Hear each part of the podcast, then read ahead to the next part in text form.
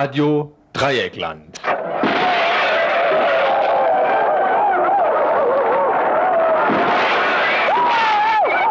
Tagesinfo.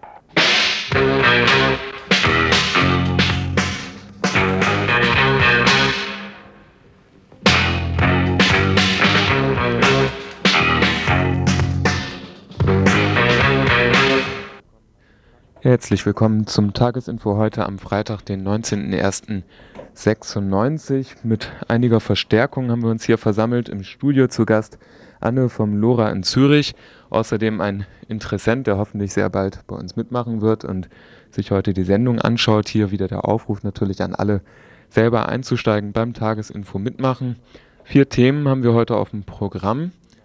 Das erste Thema wird sich mit der Hafenstraße beschäftigen.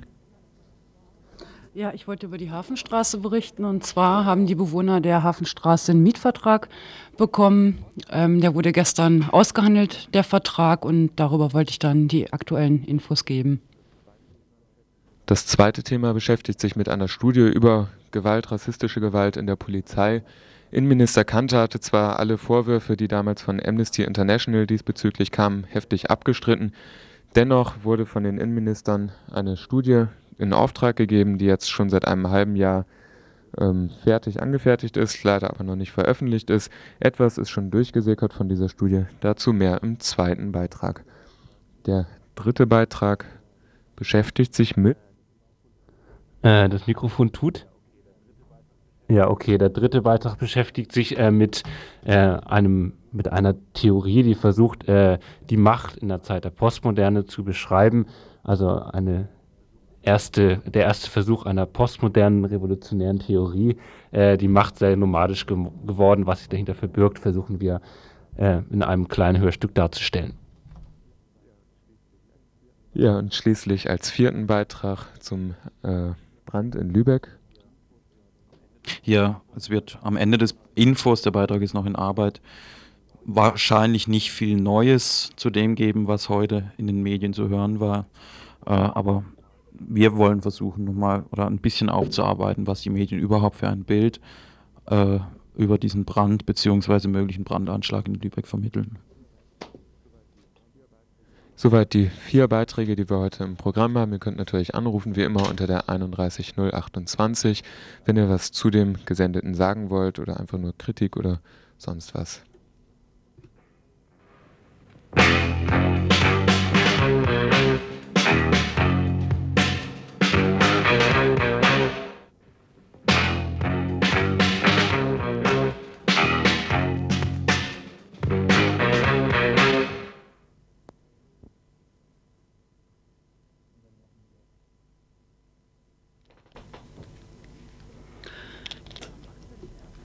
Ja, am 18.01.96 wurden die Verhandlungen zwischen dem Hamburger Senat und den Bewohner, Bewohnern der Hafenstraße beendet. Seit gestern steht fest, dass die 100 Bewohner, davon 20 Kinder, einen Mietvertrag bekommen. In der Vergangenheit sah es nicht immer so rosig aus. Dazu ein Rückblick in die Geschichte der Hafenstraße. 1981 wurden zum ersten Mal die Häuser am schönen Hamburger Elb Elbufer besetzt. Öffentlich bekannt wurden die Besetzungen aber erst 1982 und damit fingen die Streitereien an. Die Frage lautete immer, gibt es einen Vertrag oder nicht? 1986 begannen die großen Demonstrationen für die Besetzer. Erstmals im Jahre 1987 wurden um die Häuser herum Barrikaden aufgebaut, um eine Räumung durch die Polizei zu verhindern.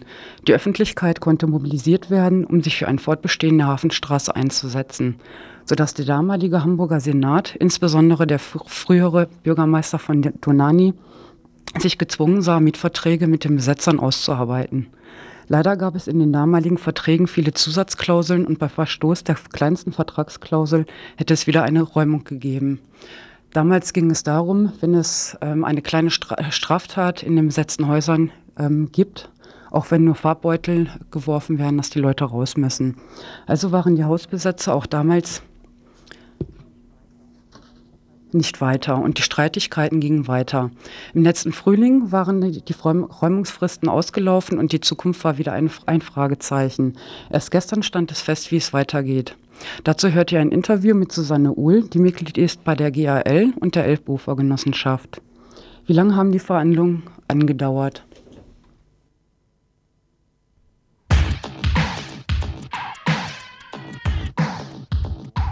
Ja, ihr seid es schon gewohnt. Es gibt immer ab und zu mal Pannen im Tagesinfo. Jetzt ist gerade die falsche Kassette offensichtlich eingelegt worden. Wir ändern das jetzt aber.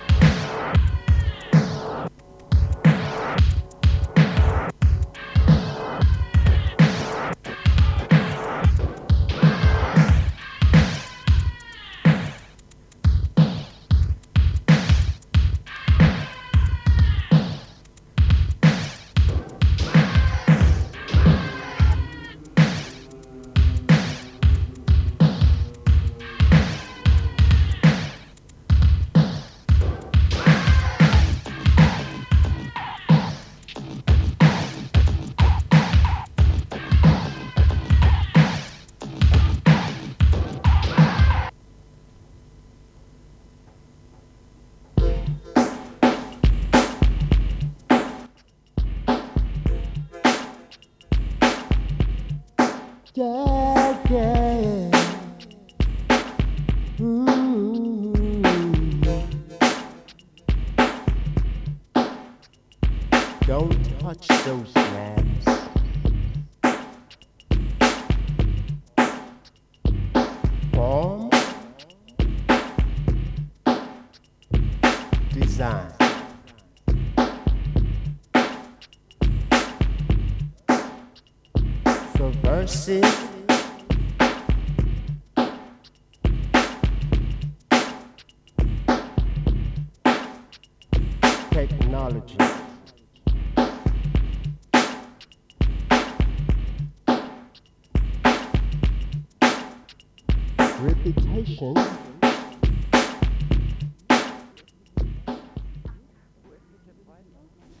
So, es geht jetzt weiter.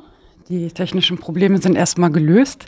Es ging ja um die Hafenstraße und da habe ich gesprochen mit der Sab äh, Susanne Uhl, die Mitglied ist in der GAL und ähm, Mitglied in der Elbufergenossenschaft und dazu ein Interview, wie lange die Verhandlungen jetzt schon angedauert haben. Eine Geschichte wäre beinahe eine Geschichte ohne Ende geworden. Jetzt ganz konkret für diesen, zu dieser Lösung hin wird seit einem Jahr, seit es einen Bürgerschaftsbeschluss gab, ähm, dass die Häuser privatisiert werden sollten. Seit diesem einen Jahr wird jetzt über diese konkrete Lösung verhandelt. Und was war die Problematik dabei, dass es sich so lange hingezogen hat? Das bedeutet erstmal von vornherein eine Annäherung von ganz unterschiedlichen Positionen. Das bedeutet, dass man erstmal Zeit braucht auch und Zeit gebraucht hat, um so ein, zumindest so ein gewisses Grundvertrauen zu fassen, dass man miteinander was anfangen kann. Und ähm, das bedeutet natürlich auch ganz hartes darüber miteinander reden, wie die Leute künftig dort unten leben können und auch ohne Druck weiterleben können und auch saniert äh, und auch ihre Häuser saniert bekommen können. War das zum Beispiel auch wie eine Problematik? Also ich habe heute den Taz-Artikel gelesen und da wurde dann geschrieben, der Verkauf der Hafenstraße ist ein Signal, dass äh, Straftaten sich in dieser Stadt lohnen. Und das war von einem äh, CDU-Politiker, nämlich von dem Herrn Heinz Ehlers. War das auch so ein Problem, sich da erstmal anzunähern? Also diese Position wurde im Prinzip eigentlich schon, darüber hat die, die Bürgerschaft eigentlich schon letztes Jahr abgestimmt. Und das sind natürlich die Unverbesserlichen, von denen es ganz viele in, in, in dieser Stadt gibt. Karl-Heinz Ehlers ist ja nur ein Beispiel dafür. Die haben schon vor, schon seit Jahren prognostizieren sie, wenn die Hafenstraße bleibt, wäre das der Untergang des Abendlandes oder zumindest Hamburgs. Und die können sich einfach nicht damit vertraut machen, dass das noch nie so war und auch sich jetzt herausgestellt hat, dass es einfach nicht so ist. Die Hafenstraße gibt es noch und ähm, die einen oder anderen Innensenator gibt es seither nicht mehr und es gibt auch einen oder anderen Bürgermeister seither nicht mehr. Und ähm, das, ähm, das hat viel damit zu tun, dass sie einfach nicht akzeptieren können, dass Leute anders leben wollen und das, und das auch Platz hat. In den Verhandlungen wurde, wurde von über 2 Millionen D-Mark geredet. Was hat es damit auf sich? Von der ganz praktischen Seite ist dabei herausgekommen, dass es hier eine Genossenschaft ist, die die Häuser kaufen wird. Also es ist eine gesellschaftliche Trägerschaft und keine Privatisierung an einen, äh, wie es von der SPD gefordert wurde oder in das Gespräch gebracht wurde, an einen aufgeklärten Kapitalisten. Wir wissen, dass es den nicht gibt und ähm, das hat sich jetzt auch herausgestellt, dass eine genossenschaftliche Lösung das Beste ist. Bedeutet, dass ähm, die Genossenschaft natürlich ein gewisses Eigenkapital aufbringen muss. Der Rest wird über die Ökobank finanziert werden und wird sich natürlich dann auch über die Mieten finanzieren. Aber wie teuer war jetzt das Ganze? Hast du da eine ungefähre Zahl? Das Ganze ist äh, ganz konkret, ist, ist der Kaufpreis 2 Millionen, rund 2 Millionen. Und ähm, dazu kommen noch ein im Vergleich, also ja, warte mal, dazu kommen noch die Hälfte der sogenannten Altschulden. Das heißt, es werden ungefähr 2,3 Millionen sein, die innerhalb von sechs Jahren zu bezahlen sind. Von, den, von dieser Genossenschaft? Von der Genossenschaft, ja. Und was bedeutet das dann für die Mietverträge der einzelnen Hafenstraßenbewohner? Ähm, wir stellen uns das so vor, dass es einen, einen Bewohnerinnenverein äh, gibt, den gibt es auch mittlerweile schon, der bekommt einen Gesamtpachtvertrag über die Häuser. Und wie die Mieten verteilt werden innerhalb der Häuser, was gemacht wird innerhalb der Häuser, all das, wer dort einzieht, das wird, sind alles äh, Sachen, mit denen sich der Bewohnerinnenverein auseinandersetzen wird und der quasi auch in dieser Selbstverwaltung äh, betrieben werden wird.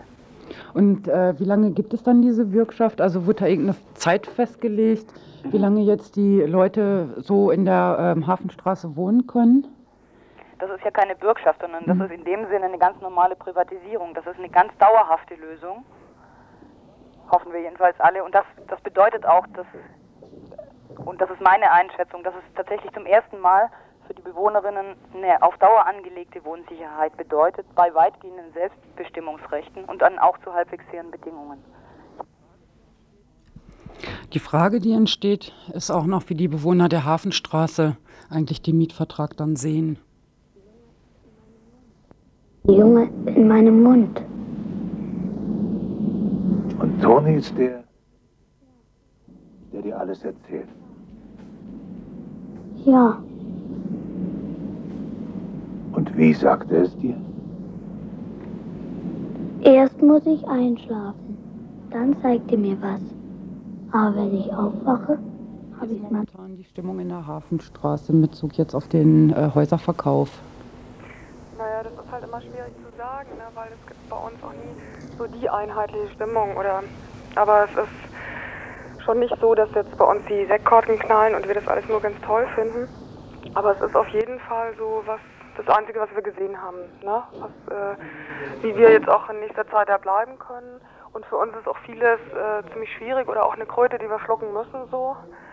Ähm, ja, so, also es sind halt gemischte Gefühle dazu. Und welche Kröte muss geschluckt werden? Mm, Also zum einen hätten wir ja lieber auch gehabt, dass es diese unsere eigene Genossenschaft gekriegt hätte, die wir mal gegründet haben. Und das ist, ist ja eben nicht so. Ne? Das ist ja so eine ähm, eigens gegründete Genossenschaft mit honorigen Menschen der Stadt und zum Teil aber auch Leuten aus der alten Genossenschaft. Also es wäre uns sicher lieber äh, gewesen, das sozusagen in Selbstverwaltung zu übernehmen.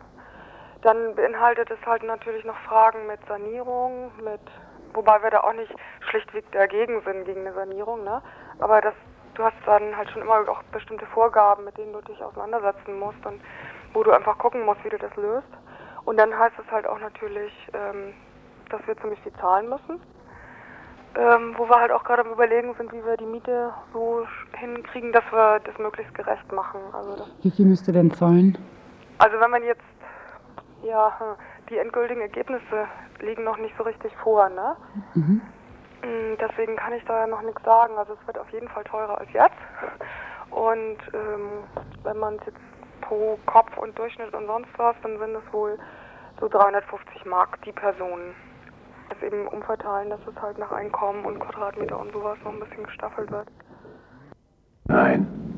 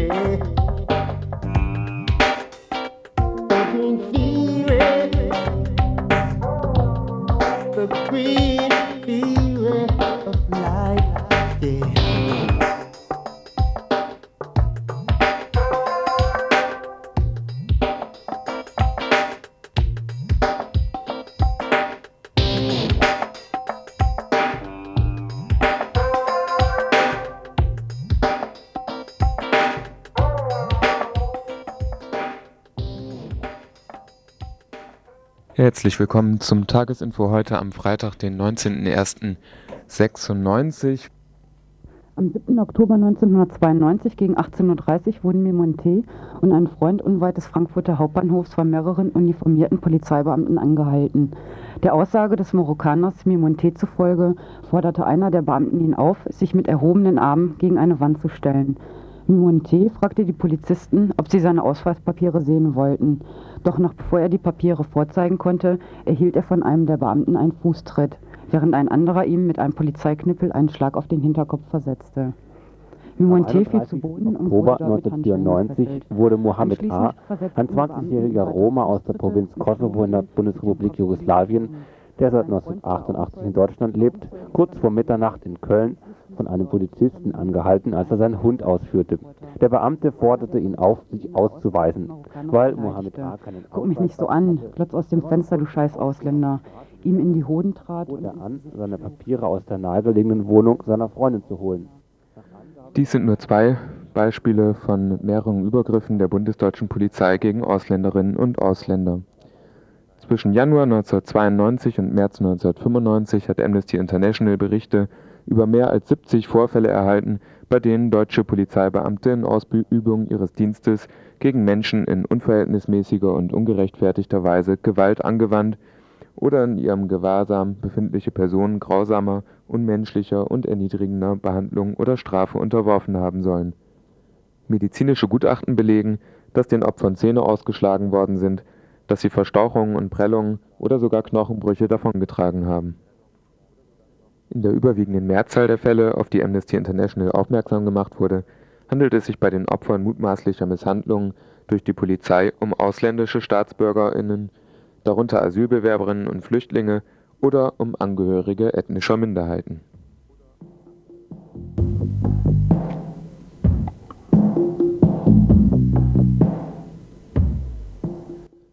Mit dieser Meldung war Amnesty International im Sommer letzten Jahres erneut an die Öffentlichkeit getreten, nachdem schon seit längerer Zeit immer wieder Fälle ähnlicher Über Übergriffe an die Öffentlichkeit gekommen waren.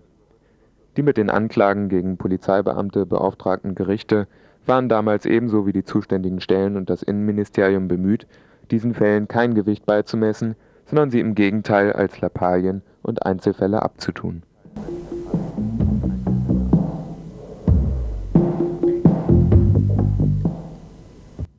Da die öffentlichen Anschuldigungen von Amnesty International aber doch ihre Spuren am Lack der bundesdeutschen Ordnungshüter hinterlassen haben, beauftragte die Innenministerkonferenz im Oktober 1994 die Polizeiführungsakademie in Münster-Hiltrup mit einem Forschungsprojekt Polizei und Fremde.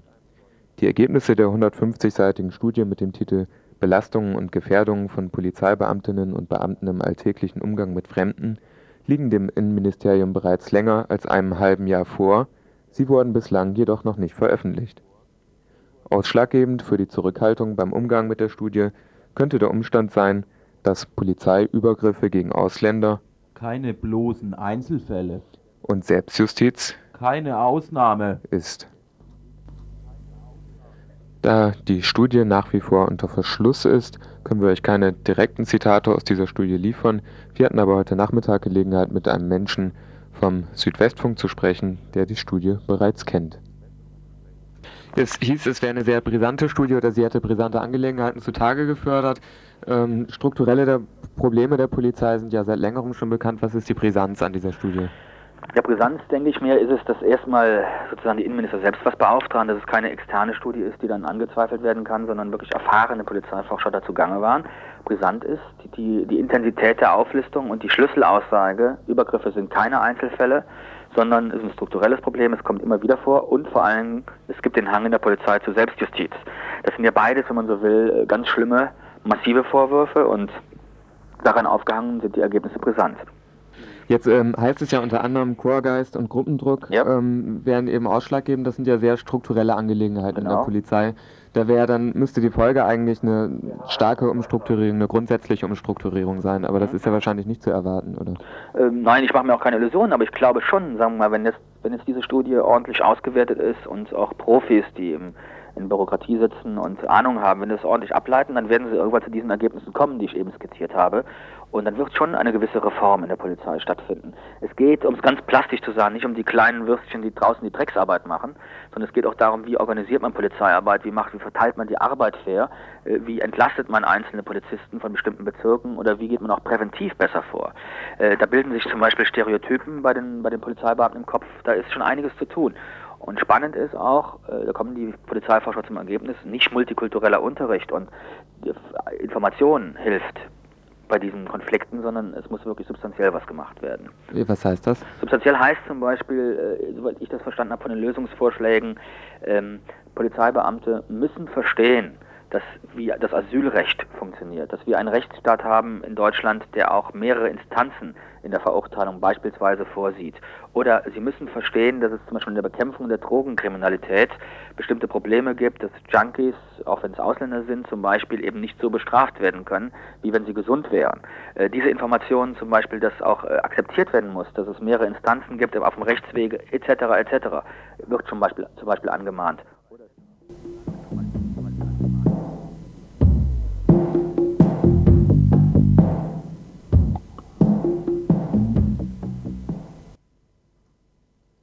Erster Ansatz, die bundesdeutsche Exekutivgewalt Polizei etwas freundlicher zu gestalten, scheint also gegeben zu sein: Bildung statt Gewalt. Ebenfalls gegeben wäre damit allerdings ein explosiver Konfliktbereich zwischen den OrdnungshüterInnen und der Politik. Wie sollen Polizeibeamte noch motiviert werden, wenn von ihnen gleichzeitig erwartet wird, den von ihren Vorgesetzten proklamierten Feindbildern kritisch gegenüberzustehen? Wie kann eine von staatlicher Seite mit viel Fingerspitzengefühl ausgefeilte, repressive AusländerInnen und Drogenpolitik freundlicher umgesetzt werden? Die Antworten hierzu gibt es dann vielleicht im, in der nächsten Studie unter dem Titel PC Police Festnahmen freundlicher gestalten.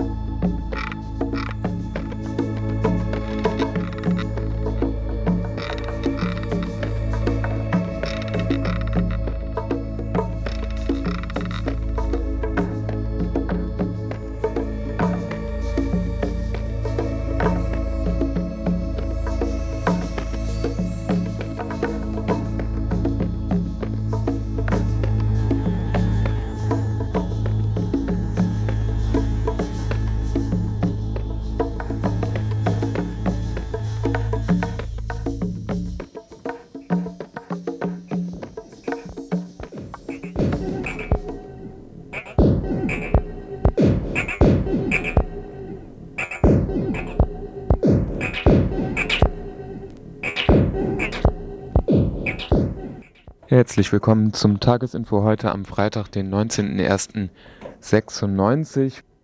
In einem Text, der in einer Beuteausgabe vom Herbst 1994 schon veröffentlicht wurde, schlägt das Critical Art Ensemble aus New York vor, Macht als nomadisch zu beschreiben. Und zwar analog der Geschichte der Warenströme, das heißt natürlich heutzutage der Informationsströme.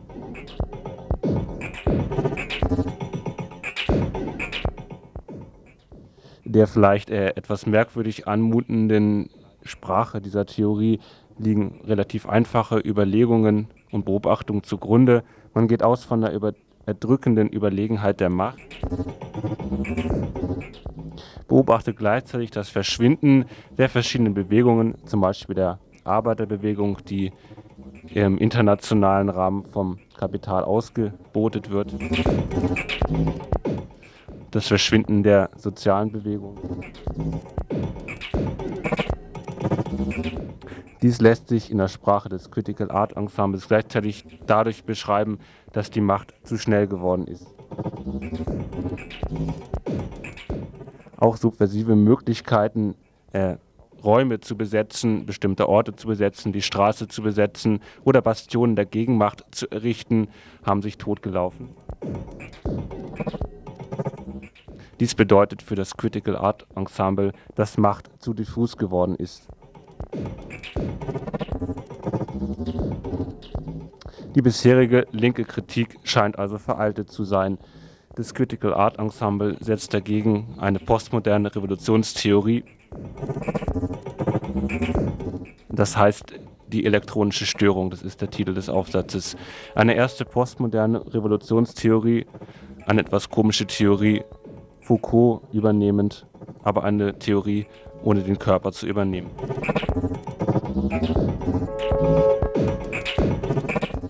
Ja, soweit die Vorrede. Ich hoffe, ihr versteht nach dieser Vorrede etwas besser, worum es im Folgenden geht.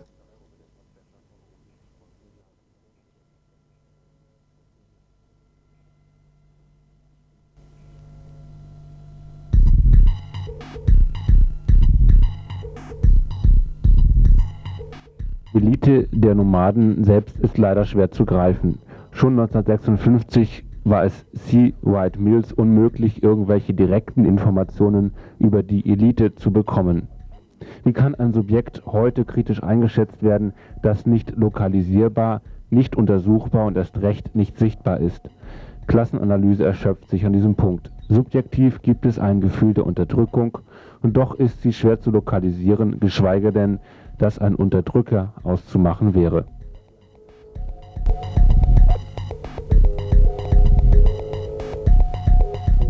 Die Macht der Bank sind so diese Begriffe, wenn man Geld hat und den um zu wissen, was es zu unterwandern gilt, muss man davon ausgehen, dass die Kräfte der Unterdrückung stabil sind und identifiziert und unterschieden werden können. Eine Annahme, die im Zeitalter der dialektischen Ruinen geradezu fantastisch ist. Banken werden natürlich auch gerne von der Politik aufgespielt, gespießt, gespielt, aufgespielt, gespielt. In Die persischen Kriege beschreibt Herodot ein gefürchtetes Volk, bekannt als die Skythen. Ohne feste Städte oder Gebiete konnte diese umherschweifende Horde nie wirklich lokalisiert werden. Folglich konnte sie nie in die Defensive gedrängt und erobert werden. Sie bewahrte ihre Autonomie durch Bewegung und erweckte bei Außenstehenden den Eindruck, sie sei immer präsent und zum Angriff bereit, selbst bei Abwesenheit.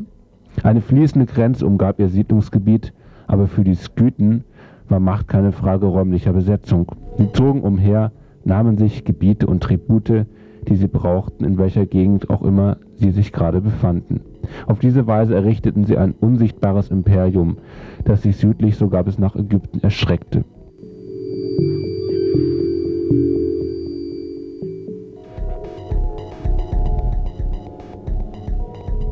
Auf die schnelle Einverleiben. Die schnelle Einverleiben. Auf die schnelle Einverleiben lässt sich wieder. Das archaische Modell von Machtverteilung und Raub wurde von den Machteliten des Spätkapitalismus wiederentdeckt und die dient sehr ähnlichen Zwecken. Die gegenwärtige Gesellschaft von Nomaden wird sowohl zu einem diffusen Machtfeld ohne Ort als auch zu einem fest verankerten Repräsentationsapparat, der als Spektakel erscheint. Der erste Aspekt erlaubt die Erscheinung der Weltökonomie, während der letztere als Garnison in verschiedenen Territorien dient, indem er die Ordnung der Ware mit einer für das jeweilige Gebiet spezifischen Ideologie aufrecht erhält. Hat man auch Macht, das ist ja, ist ja ein geflügeltes Wort heutzutage.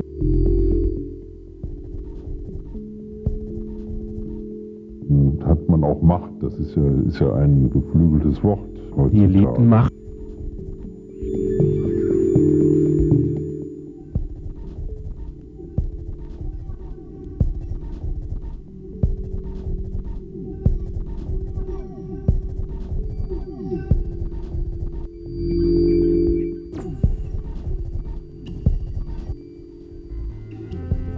die sich selbst ihre nationalen und urbanen Stützpunkte vom Hals geschafft hat, um auf elektronischen Pfaden abwesend zu wandeln, kann nicht mehr mit Hilfe von Strategien zerschlagen werden, die sich auf Auseinandersetzungen mit sesshaften Kräften gründen.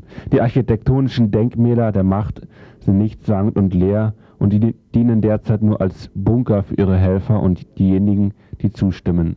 Sie sind sichere Räume, die nur Spuren der Macht offenbaren. Wie jegliche Monumentalarchitektur bringen sie Widerstand und Hass mit den Zeichen der Entschlossenheit, der Kontinuität, der Kommodifizierung und der Nostalgie zum Schweigen. Diese Räume können zwar besetzt werden, aber das zu tun wird den nomadischen Strom nicht unterbrechen können. Der nomadische Bunker, das Produkt des weltumfassenden Dorfes, hat zwei Gestalten, eine elektronische und eine architektonische.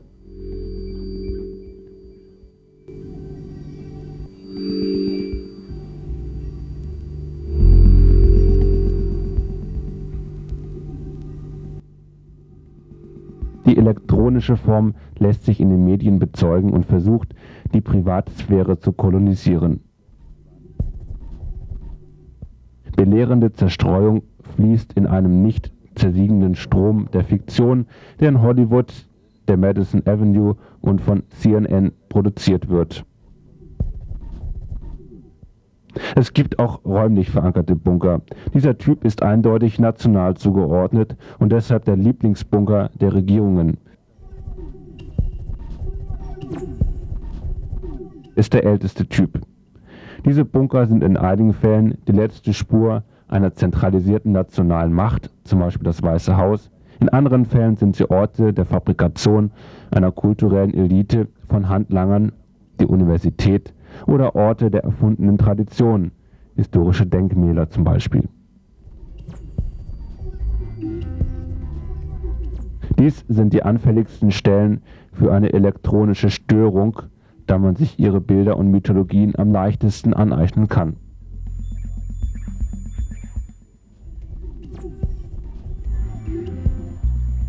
Wenn das Wertpapiergeschäft in die Hose geht, ist hierzulande noch kein Bankrott.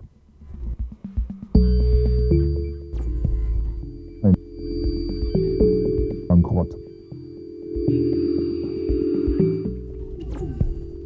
Bankrott.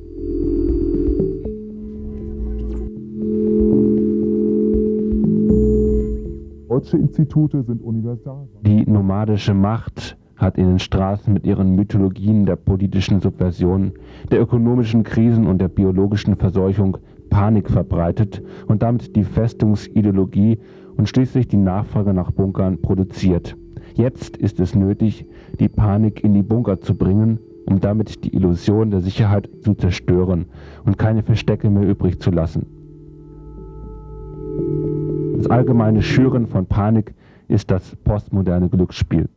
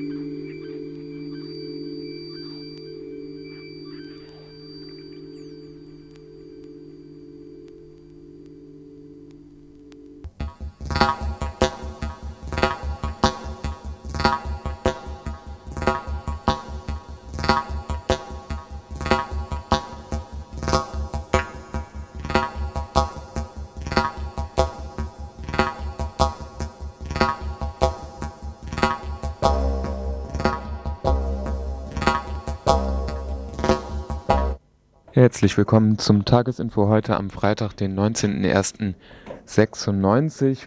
Guten Abend, liebe Zuschauer. Auch heute Nacht gibt es keine Gewissheit, ob die Brandkatastrophe von Lübeck nun ein Unglück war oder doch, wie wir fürchten müssen, ein fremdenfeindlicher Anschlag. Den Medien fällt im Grunde zu dem Brand in Lübeck nur eine Frage ein. Waren es nun Faschisten oder war es ein Unfall?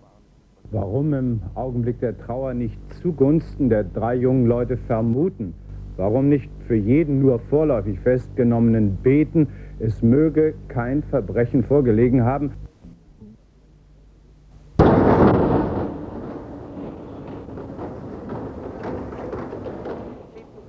Nach der Freilassung der drei Verdächtigen heute Mittag scheint sich die Aufregung zu legen.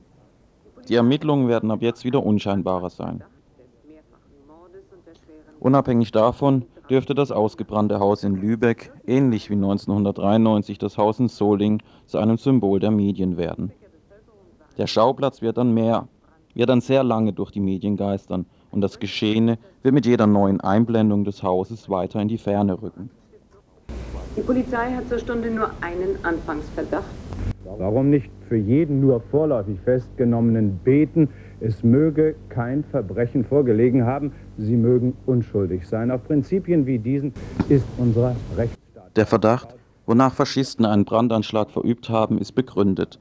Überlebende berichteten von Vermummten, die nachts vor dem Haus mit Molotow-Cocktails hantierten. Noch am Tatmorgen lagen widersprüchliche Meldungen vor, die zwischen Unfall und dem Geständnis eines Festgenommenen schwankten. Mittlerweile beschränkt sich die Aktivität der Presse wie immer bei solchen Anlässen auf das Veröffentlichen von Polizeiberichten oder auf Betroffenheitsberichte über die Opfer wie die Tatverdächtigen. Eine solche Brandkatastrophe als Unglück ist furchtbar genug. Eine Brandstiftung in diesem Fall wäre verheerend, nicht nur für Lübeck. Doch ob es sich wirklich um einen ausländerfeindlichen Brandanschlag handelt, steht immer noch nicht fest. Etwas befremdlich ist es allerdings, wenn gerade von antifaschistischer Seite ohne das Einräumen von Zweifeln ein Brandanschlag zugrunde gelegt wird. In dem Aufruf zur Demonstration morgen 12 Uhr am Freiburger Rathausplatz ist im nüchternen Stil einer Pressemeldung zu lesen. Die Täter kommen wie üblich aus faschistischen Kreisen. Ist die Auseinandersetzung mit Rassismus derart schwach, dass aus einer sicherlich naheliegenden Vermutung eine Tatsache gemacht werden muss? Unsere Sorge, unsere vage Anfangsvermutung in Lübeck zum Anlass nehmend, haben wir Wilhelm Heidmeier in die Sendung geschaltet aus Bielefeld. Er ist dort Professor an der Universität, ein Jugend- und Gewaltforscher. Guten Abend, Herr Heidmeier. Wirklich problematisch ist allerdings die Kritik, die sich im letzten Satz des Freiburger Aufrufs andeutet, wo es heißt, dass die Anschläge durch die ausgrenzende Politik ermöglicht werden, die gegen Minderheiten und Flüchtlinge gerichtet ist. Vor zwei Jahren wurde nach Solingen sehr schnell die Forderung nach doppelter Staatsbürgerschaft laut. Auch wenn der Satz im Freiburger Aufruf eher die Diskriminierung von Flüchtlingen kritisiert und dabei weniger vorschnelle Forderungen nach einer Integration von Ausländern und Ausländerinnen stellt, wird Rassismus dennoch etwas eindimensional als bloße Folge der herrschenden Politik dargestellt. Dass Rassismus komplizierter funktioniert, dass er im Übrigen an Nationalismus angekoppelt ist und an eine große verschwiegene Mehrheit, all dies bleibt dabei zunächst im Hintergrund. Äh, wenn es Jugendliche gewesen sein sollten, wächst denn so ein Hass in jugendlichen Seelen von selbst? Ich meine, es gibt Experten, die reden von der Szene, von Organisationen, von Strukturen, also von irgendwo doch älteren, gerissenen, erfahrenen, die diese jungen Leute manipulieren. Aber der Hintergrund ist äh, ja folgender, dass man vielfach auch in unseren Untersuchungen sehen kann, dass nicht zuerst eine feste politische Ideologie vorhanden ist, die dann mit Gewalt durchgesetzt werden soll, manipulieren. Sondern es ist meines Erachtens viel schlimmer. Es ist zunächst eine diffuse Gewaltbereitschaft, die dann nach Begründungen sucht und die wird gerade aus dem rechtsextremen, aus dem nationalistischen Lager ja geliefert. Vielen Dank, Herr Heidmeier. Nach den Anschlägen von Mölln und Solingen kann nun der Brand in Lübeck von Seiten der Medien zu etwas mittlerweile Gewohntem gemacht werden. Lübeck, so heißt es, wäre der schlimmste Anschlag, der je auf ein Asylbewerberheim in Deutschland stattgefunden hatte. Anschläge werden zu etwas Gewöhnlichem, weil sie der Interessenslage der Mehrheit nicht direkt widersprechen. Die Dinge nehmen für den deutschen Medienkonsumenten nun mal ihren bösen Lauf. Zehn Tote, darunter vier Kinder, 50 zum Teil schwer Verletzte, sind die Opfer dieser bislang folgenschwersten Brandkatastrophe in einer deutschen Ausländerunterkunft. Die Lübecker Bevölkerung war angesichts der Nachricht von dem Brand wie gelähmt, entsetzt. Solange eine rassistische und nationalistische Mehrheit in diesem Land existiert, werden solche Anschläge auch in Zukunft möglich sein. Antifaschismus muss sich gerade auch mit dem herrschenden Konsens in Bezug auf Rassismus auseinandersetzen, um ihn bekämpfen zu können. Wir wissen nicht, ob es ein Anschlag war. Wir wissen genauso wenig, ob das Feuer sich im Hause selbst entzündet hat. Und ich bitte Sie alle, ich bitte Sie alle. Die Lübecker Bevölkerung war angesichts der Nachricht von dem Brand wie gelähmt, entsetzt. Eine solche Schon beim Wort Asylbewerberheim richtet sich unser aller Anfangsverdacht eben nicht auf das defekte Lampenkabel. Irgendetwas in unserer Zeit lässt Schlimmeres, Böses erahnen.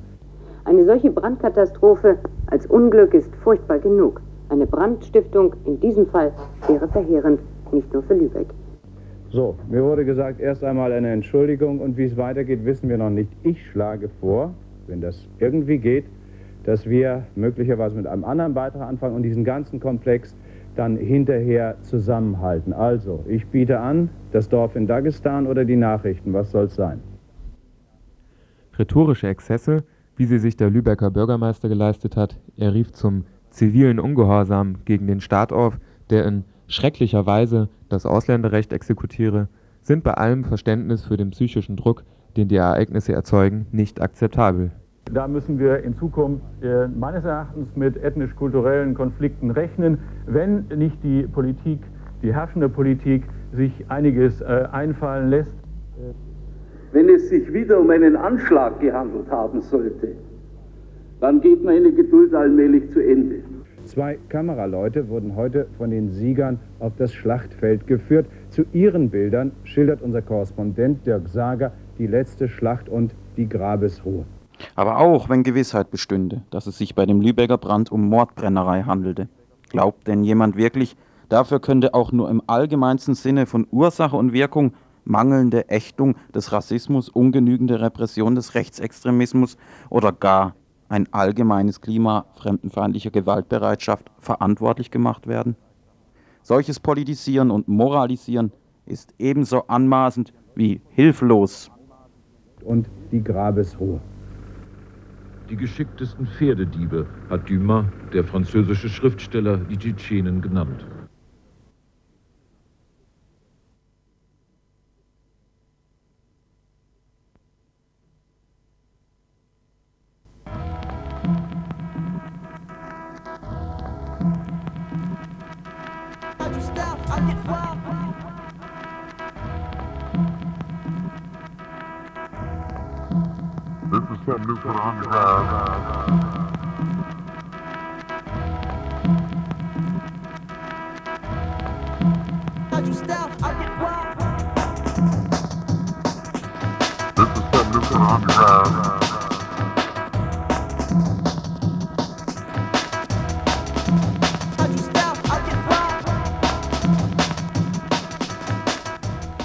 Ja, wir kommen jetzt zu den Veranstaltungshinweisen.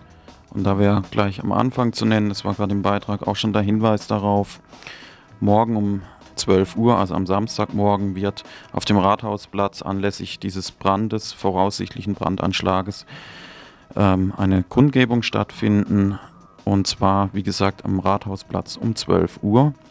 Heute Abend bereits, am Freitag um 20 Uhr, gibt es dazu ein Vorbereitungstreffen. Es findet statt in den Räumlichkeiten der Ausländerinitiative Südwind und zwar in der Loreto-Straße 42.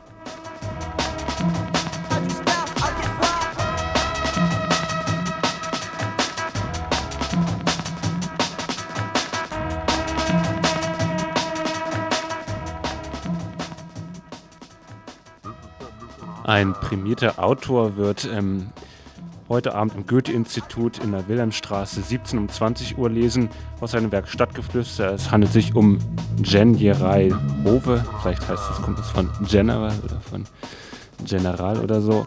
Aus Simbabwe kommt der, ein Mann ist es ja, einer der führenden Prosa-Schriftsteller südlichen Afrika. Der wird im Rahmen der Reihe Der Blaue Puma oder Die Wunder der Literatur lesen. Heute Abend im Goethe-Institut Wilhelmstraße 17 um 20 Uhr. Ja, das ist eine Reihe, die auch vom kommunalen Kino mitveranstaltet wird.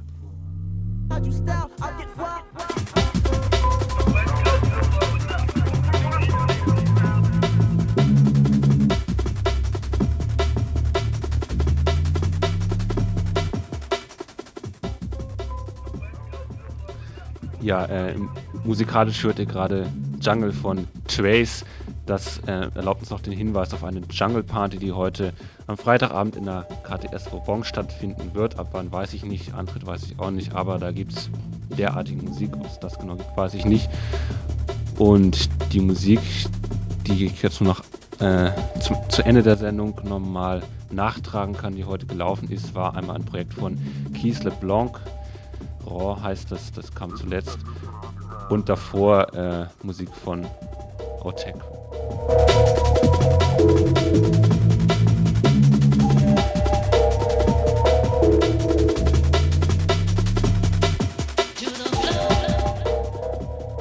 Abschluss gibt es dann die Infothemen vom Montag, den 22. Januar 96.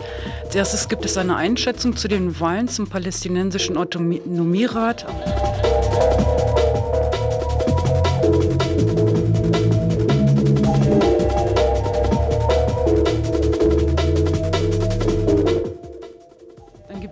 Hintergründe zum Prozess gegen Monika Haas, der am Donnerstag vor dem OLG Oberlandesgericht Frankfurt eröffnet wurde.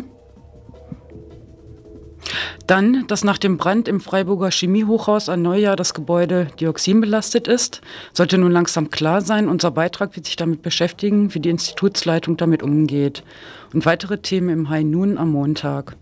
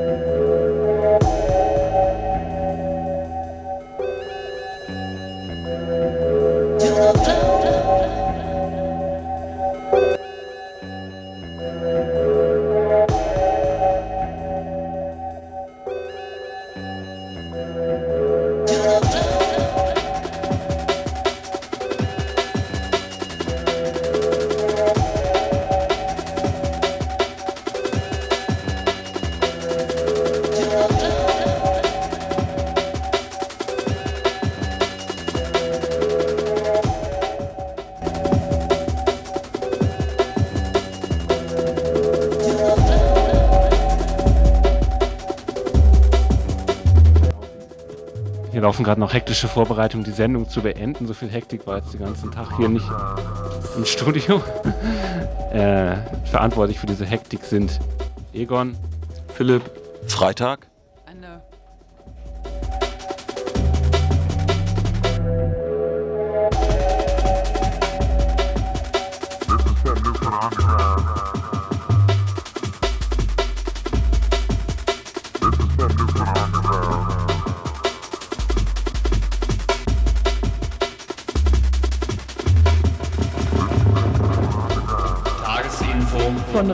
Tagesinfo von Radio Dreieckland.